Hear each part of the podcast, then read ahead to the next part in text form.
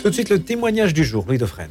Et c'est Monseigneur Bernard Potvin qui nous accompagne pendant une vingtaine de minutes. Prédicateur de carême, prêtre de Saint-François de Sales, ancien porte-parole de la Conférence des évêques de France entre 2009 et 2015. Vous pouvez l'écouter à la faveur donc de ces conférences de carême qui se déroulent à Saint-Germain-le-Serrois. C'est à 16h30.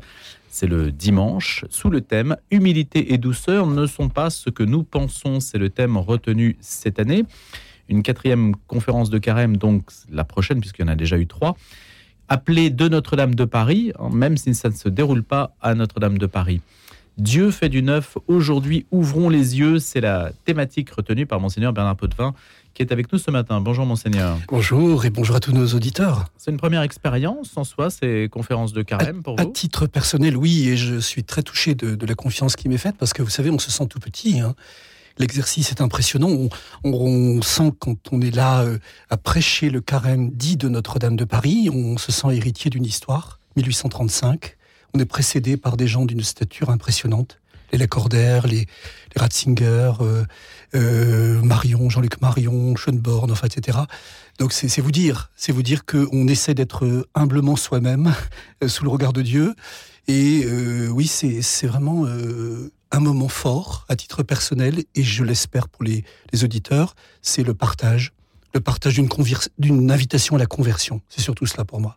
Quels sont les critères que l'on se donne ou qui vous sont donnés pour justement être à la hauteur d'une conférence de carême Écoutez, il y a la confiance de l'archevêque de Paris, euh, qui vraiment euh, euh, vous invite. Et puis après, vous êtes surtout dans l'exercice même de ce qu'est la prédication. La prédication, qu'elle soit devant quelques paroissiens locaux d'une chapelle tout humble, ou qu'elle soit de Notre-Dame de Paris, c'est le même exercice. C'est le service de, de Dieu. C'est Dieu qui désire parler, qui veut parler au cœur de l'homme. Et c'est pour ça que je me sens beaucoup éclairé par cette idée chez François de Sales du Dieu du cœur humain. Dieu du cœur humain. Et après, je dirais, euh, nous, sommes avec notre personnalité, nous venons tel qu'en nous-mêmes. Euh, moi, j'ai euh, plutôt peut-être des insistances de spiritualité. un autre orateur viendra peut-être avec des thèses qu'il aura travaillées. Vous voyez, enfin, on, vient tel qu'en nous-mêmes. Mais la trame que l'on construit, elle est discernée évidemment avec le père archevêque, mais ensuite on a, on a vraiment la confiance qui nous est faite, et ça j'apprécie beaucoup, ce chemin spirituel qui, qui est ouvert et qui est proposé euh, aux fidèles et aux auditeurs. Et ce, qui me touche aussi beaucoup, c'est à la fois d'avoir des gens présents à Saint-Germain-l'Auxerrois, on a le contact direct, puis on a aussi, grâce à Radio Notre-Dame, grâce à France Culture, euh, KTO et RCF, on a ce relais avec énormément d'autres personnes cette opinion publique, voyez, qui est là, alors dans la voiture du dimanche soir, euh, dans la solitude de la chambre, dans le, euh, peut-être aussi dans la communauté. je suis très touché aussi de ce que des communautés sont là au rendez-vous. Elles en font leur démarche de carême. Et euh, voilà, c'est quelque chose de, de, très constructif et en tout cas de, de marquant pour moi-même. Comment le thème a-t-il été choisi? Humilité et douceur ne sont pas ce que nous pensons. C'est le prédicateur qui est à l'initiative? c'est le prédicateur, oui, c'est cela. Je, si vous voulez, j'ai pris cette idée que dans ce monde morose, dans ce monde où il n'y a pas d'horizon, euh, les gens disent on n'a plus aucun horizon, on n'a pas de perspective, tout est, tout est tellement menacé, menacé ou menaçant. Euh, Dieu, lui, il a quelque chose à nous dire et Dieu est nouveauté. C'est Dieu qui est nouveauté. La nouveauté, elle n'est pas euh, du côté de je ne sais quel euh, gadget qui va être éphémère. La nouveauté, c'est Dieu lui-même. Le Verbe était Dieu. Et donc, je prends tout un cursus. Dans ce cursus, il y a la conversion qui est fondamentale. C'était le, premier moment. C'était nous avons, nous avons vraiment abandonné, perdu notre premier amour. C'est cette expression qui est dans l'Apocalypse. Là, c'est la conversion. Puis, nous avons, dimanche dernier, pris du temps dans la parole de Dieu. La parole de Dieu est vivante et c'est elle qui vient opérer le discernement en nous-mêmes. Dimanche qui vient, c'est l'humilité et la douceur, parce que François de Sales considère qu'elles sont les, vertus mêmes du Christ. C'est le propre du Christ. C'est lui qui est humble et doux. Nous, dans la société violente qui est la nôtre, nous avons grande peine à être humble et doux. Et donc, humilité et douceur sont, sont une invitation à la conversion. Puis, euh, j'irai vers euh, l'appel nous sommes appelés, mais appelés à justement à répondre à ce Dieu d'amour et à répondre aux nouveautés que Dieu suscite. Et l'achèvement le jour des rameaux, c'est euh, j'ai un peuple nombreux, c'est euh, Paul qui entend ça de la part de Dieu. J'ai un peuple nombreux. Alors la cathédrale, la cathédrale qui se profile, Notre-Dame se profile pour un peuple nombreux. Et ma conviction est que Paris, Paris a un rôle prophétique très fort à jouer dans le monde d'aujourd'hui, à la fois d'être comme Paul à Athènes, donc c'est-à-dire euh, sur euh, la place publique, le forum, Athènes et Corinthe. Corinthe, c'est-à-dire dans l'enracinement des, quartiers de Paris, de la diversité de Paris elle-même. Voyez, donc euh, c'est tout un cursus, tout un chemin qui est proposé pour se dire laissons-nous saisir par cette nouveauté et convertissons-nous. Combien de temps vous demande euh, la préparation d'une conférence de carême, Monseigneur Bernard Potvin Et combien de temps à l'avance vous y prenez-vous? C'est un travail considérable, euh, il ne faut pas s'en cacher, parce que euh, il y a une trame à construire. Une fois qu'elle est construite, il, faut, faut, beaucoup la, prier. Il faut un petit peu aussi vivre la convergence des références qu'on souhaite utiliser. Et puis, il faut y aller de, aussi d'étapes successives. Moi, je suis d'un tempérament à aimer actualiser encore le propos. Je, je, ne le boucle pas trop vite parce que je considère que euh, les événements du monde peuvent aussi euh, susciter telle ou telle euh, référence ou telle ou telle réaction spirituelle. Le, le, tremblement de terre en Turquie, par exemple, m'a inspiré dans une de mes conférences. Parce qu'il y a une dimension spirituelle aussi à lire tout cela. Donc, euh, quelle est la dimension spirituelle, monseigneur, là-dessus justement eh bien, Depuis Voltaire, on sait que le tremblement de terre de Lisbonne n'a pas de sens. Oui, il, n'a pas de sens justement. Il, n'a pas de sens, mais Dieu vient nous euh, nous saisir dans peut-être la perception de notre finitude, et il vient nous saisir dans un appel à la fraternité. Et donc le sens peut être de euh, de me dire que fut, fut ce dictateur ou fut l'homme le plus puissant de, de la terre, il ne peut empêcher la terre de trembler mais il ne peut par contre pas empêcher la fraternité d'agir. Et quand je vois des euh, secouristes ukrainiens faire partie des tout premiers secouristes sur la terre turque et syrienne, c'est quand même très impressionnant. C'est pour moi un signe. Les signes des temps sont là, voyez. Donc les épreuves sont toujours un moyen de révéler ce que l'homme euh, doit penser de lui-même. Oui, exactement. Ce qu'il a de meilleur? Parce que le non-sens de l'épreuve il est évident que je, vous rejoins tout à fait, il y a quelque chose d'irréductible là. Mais le Dieu avec nous dans l'épreuve est, à prêcher et il est à redécouvrir. Le Dieu avec nous, le Dieu venant euh, saisir l'humanité dans, dans un surcroît d'amour et, de fraternité. C'est un peu sadique quand même d'envoyer des épreuves terribles euh, pour montrer à quel point on doit être fraternel. C'est guère Dieu qui les envoie. je, personnellement, je, je ne lis pas en tout cas l'envoi, l'envoi par Dieu. Je, je pense beaucoup plus un Dieu avec nous dans ce qui, hélas, euh, nous advient euh, comme surgissement, qu'il soit catastrophique ou qu'il soit d'ordre aussi de l'absurdité humaine en elle-même. Mais ça veut dire que Dieu ne maîtrise pas sa création, alors, puisqu'il laisse la terre trembler, qu'il est indifférent au fait que la terre tremble. il a cette bonté, il a cette bonté de ne, de ne pas vouloir que tout soit programmé, mais il a ce désir profond il a ce désir absolument profond que euh, nous, nous vivions à sa ressemblance, un surcroît d'amour, dans la maîtrise de ce qui relève de nous. Thérèse d'Avila disait euh, Le monde est en feu, il est en feu. Et ce n'est pas le moment de parler à Dieu de choses secondaires, dit Thérèse d'Avila, mais je prends la part qui me revient. J'aime beaucoup cette maxime de Thérèse, c'est j'assume ce qui relève de moi, au cœur de ce que je ne maîtrise pas non plus. Il nous faut demeurer au jardin des Écritures. Quel défi pour un monde qui zappe et croit que Google est le salut du monde. Le bienheureux Guéric Dini est explicite. Garde-toi de traverser ce jardin d'un vol rapide, comme les abeilles diligentes recueillent le, miel des fleurs, recueillent l'esprit dans les mots. C'est vous qui le citez à la mhm. faveur de la troisième conférence. Google, et puis juste après, je crois que vous citez ChatGPT. Mhm. Et Netflix aussi, me semble-t-il, non? Non, pas Netflix. Pas Netflix, non. on aurait pu. On aurait, pu. Oui. Vous êtes fâché avec les outils modernes Non, pas du tout. Pas du tout fâché. Je, rends même hommage aux frères dominicains qui ont qui mettent en ligne la, retraite et qui, qui, nous donnent justement d'habiter autrement le continent numérique. Je suis convaincu qu'il faut l'habiter autrement. Non, non, je suis pas fâché. Je, je, crois que le, par contre, je crois que nous avons à redécouvrir la, la profondeur même de ce que l'écriture peut représenter en elle-même et la, butiner pour elle-même et, pas être dans euh, ce qui serait trop vite facilitateur de, relais euh, numériques, d'un prêt-à-porter ou de je ne sais quel travail accompli en place et en lieu de celui qui doit méditer l'écriture. La, lectio, ce qu'on appelle la lectio, c'est c'est irremplaçable et ça se fait par un cœur, un cœur affamé, un cœur qui a faim de Dieu. Et euh, ça ne se relaie pas par je ne sais quelle technique.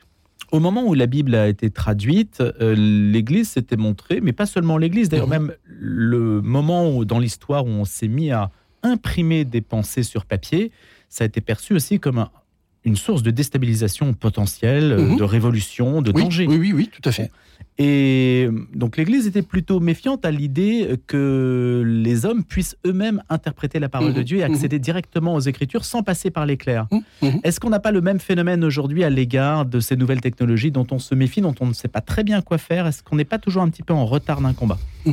Je ne verrai pas d'analogie. Je, euh, L'accessibilité à l'écriture euh, relayée là dans l'histoire telle que vous venez de la résumer, oui, ça, je, crois qu'effectivement tous les fidèles euh, devaient vraiment accéder à cette écriture. Et François de Sales, qui, est vraiment mon maître spirituel, le dit. Tous, tous sont, euh, appelés à cette vie spirituelle. Donc la vie spirituelle est pour tous. Mais ici, je, vraiment, je ne mettrai pas cette analogie parce que mon, ma remarque touche ce qui se formate. C'est beaucoup plus ce qui se formate.